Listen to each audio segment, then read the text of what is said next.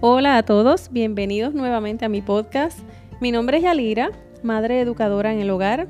Y si es la primera vez que entras a mi podcast, pues aquí yo hablo de temas relacionados con homeschool o escuela en casa. Si es la primera vez, pues te invito a que te suscribas y lo compartas con otras personas. Bueno, como madre que educa en el hogar, una de las cosas que más yo disfruto es la libertad de escoger entre un sinfín de ideas, estilos educativos, metodologías, la experiencia de otros y sitios de Internet. ¿Sabías que los niños aprenden a través de los sentidos y absorben la información a la velocidad de la luz? La curiosidad que ellos tienen es lo que despierta el interés y el interés es lo que los lleva al aprendizaje. Entonces, cuando exponemos a nuestros hijos a diferentes experiencias cada día, el aprendizaje tomará lugar de una manera agradable y natural. Entonces la educación en el hogar permite acomodar a nuestros hijos en el ambiente que le provea despertar la curiosidad y creatividad que habita en ellos. Los niños al estar libres de las restricciones que le impone la, la escuela regular aprenden con más entusiasmo. Cuando yo empecé a hacer homeschool con mi hija, yo comencé con el método tradicional de un salón de clase porque en ese momento eso era todo lo que yo conocía. Recuerdo que hasta le decoré un cuarto como si fuera un salón de clases, conseguí libros y cuadernos, una pizarra y todos los materiales que iba a necesitar. Al principio a ella le gustaba, pero en poco tiempo me di cuenta que ese método no me estaba funcionando. Recuerdo que la nena se me distraía mucho, se aburría y no lograba entender mucho y se me frustraba. Y eso me causaba mucha ansiedad. Pero yo nunca dejé de estudiar y averiguar. Y en esos estudios e investigaciones que hice, aprendí que no todos los niños aprenden de la misma manera. Puede que para algunos el método tradicional, que es el que, el que se usa en las escuelas, funcione de lo más bien, pero para otros no. Y eso no significa que su hijo sea un tonto o que sea un niño problemático, no, no. Simplemente que no es el estilo de él o ella aprender. Y ahí es cuando uno tiene que buscar otras alternativas. Por eso es bien importante averiguar cuál es el estilo de aprendizaje de su hijo. Y eso es lo bueno del homeschool, que nos permite, le permite a los niños crecer y aprender de acuerdo a sus propios estilos de aprendizaje. Entonces, la pregunta ¿verdad? es la siguiente, ¿cómo puede usted decidir el método de enseñanza a utilizar para educar a sus hijos en casa? Sencillo. Como padres, ustedes tienen que conocer a sus hijos, sus gustos, sus preferencias, sus deleites, su estilo de aprendizaje. Esto les arrojará luz e ideas para escoger el método de enseñanza que les permita a ustedes explotar sus fortalezas para sacarle el máximo provecho a sus necesidades académicas. Y hablando de los estilos de aprendizaje, les contaré que en el 1983 un psicólogo estadounidense llamado Howard Garner formuló y desarrolló la teoría de las inteligencias múltiples. ¿Ha escuchado usted hablar de eso anteriormente? Inteligencias múltiples. Su investigación se basó principalmente en que las personas podían desarrollar diferentes talentos al estilo del aprendizaje de cada cual. Y eso es lo que usted tiene que averiguar. ¿Cuál es el tipo de inteligencia que tiene cada uno de sus hijos? Hasta la fecha, este psicólogo y su equipo han identificado 12 distintos um, tipos de inteligencia.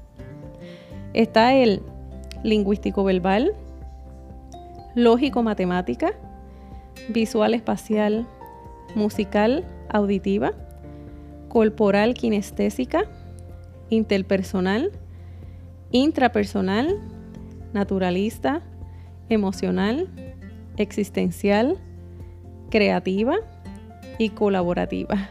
Esos 12 este, tipos de inteligencia son los que este psicólogo y su equipo identificaron. Yo podría explicarle las características de cada uno de estos estilos, pero no quiero confundirlos, ¿verdad? Porque al principio, este, la primera vez que usted lee acerca de, de esto puede ser que no lo entienda, depende de dónde consiga la información. Solo les voy a explicar cuáles mi estilo de aprendizaje para que ustedes tengan una idea, un, ejemplo, ¿verdad? Luego de leer y estudiar bien cada uno de estos estilos, yo llegué a la conclusión de que mi inteligencia es visual espacial, intrapersonal y naturalista. Visual espacial porque a las personas que son visual espacial les gusta dibujar, construir, diseñar, crear cosas, soñar, mirar pinturas, diapositivas, ver películas y jugar con máquinas. Son buenos para imaginar cosas, resolver rompecabezas, laberintos, leer mapas, gráficos y además percibir los cambios que suceden a su alrededor. Aprenden mejor visualizando, soñando, usando pensamiento abstracto y trabajando con colores y fotos, ya que poseen sensibilidad al color, línea, forma, figura, espacio y hacia la relación existente entre estos elementos.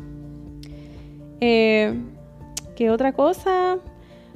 también estudian mejor con gráficos, esquemas, cuadros, puesto que les gusta hacer mapas conceptuales y mentales. Entienden muy bien los planos y croquis. La inteligencia visual espacial consiste en la habilidad de pensar y percibir el mundo en imágenes. Se piensa en imágenes tridimensionales y se transforma la experiencia visual a través de la imaginación. Uf, no les digo, es que tiene mucha información cada, cada inteligencia, mucha información, por eso decidí no explicarle cada una de ellas porque son 12. Así que eso yo se lo dejo a ustedes si usted quiere este, averiguar más acerca de las inteligencias, eh, diferentes inteligencias, ¿verdad? Que hay. Mi otro tipo de inteligencia es la intrapersonal. Las personas con esta inteligencia son capaces de describir y explicar sus propias emociones y sentimientos. Son introvertidos, prefieren permanecer en soledad en vez de reunirse con grupos de personas. Son conscientes tanto de sus habilidades como de sus debilidades. Tienden a automotivarse, entendiendo la razón por la cual se están motivando. Tienen la capacidad de tomar decisiones por sí mismos sin estar influenciados por otras personas. Tienden a registrar sus pensamientos, emociones y sentimientos en diarios personales. Esas son algunas de las características de los que tienen una inteligencia intrapersonal. Mi otra inteligencia es naturalista, porque yo tengo una gran sensibilidad y orientación hacia la naturaleza y una necesidad de estar en contacto con el medio ambiente, o con el medio natural, mejor dicho. Eh, también las personas naturalistas sienten un interés por los animales y plantas, mostrando empatía por ellos y muchas otras características más como la de observar y explorar la naturaleza. Wow. y eso que le leí tres nada más. imagínense si las escuelas adaptaran o basaran la enseñanza de acuerdo al estilo de aprendizaje de los niños. ¿Verdad que sería, sería divertido? Yo pienso que eh, sería, el aprendizaje de los niños sería diferente. Y muchos niños pues tendrían, elegirían mejor en la escuela. Bueno, pues esa es una de las ventajas de hacer homeschool, que usted puede acomodar las tareas académicas de manera que todo esté relacionado a lo que le interesa o le apasiona a su niño. De esta forma el aprendizaje será sinónimo de satisfacción y no de pesar. Así que observen, padres, observen y averigüen qué es lo que les apasiona a sus niños. Lean mucho y hagan sus propias investigaciones porque eso es lo que nos hará mejores educadores. Estudiar mucho y poner en práctica lo que aprendemos y no darnos por vencidos. Sé que habrá momentos en que usted se sentirá frustrado, pero no deje que eso lo desanime y lo detenga. ¿Ok? Yo les voy a dejar un enlace en la descripción de este podcast bajo el tema inteligencias múltiples para que ustedes puedan leer más sobre este tema tan interesante y puedan averiguar cuál es la inteligencia o el estilo de su hijo. Bueno, y hasta aquí el tema de hoy. Recuerden que si tienen alguna pregunta pueden escribirme a mi correo electrónico, el cual también lo encontrarán en la descripción de este podcast. Y yo con mucho gusto les contestaré. Así que muchas gracias a todos los que me escuchan todas las semanas. Recuerden compartir este podcast con personas que ustedes crean que están interesadas en hacer homeschool, pues el propósito es ayudar a otras personas, ¿verdad? Animarlas y, y sacarlas de dudas y a la misma vez dar a conocer esta maravillosa alternativa. Así que será hasta la próxima. Bye.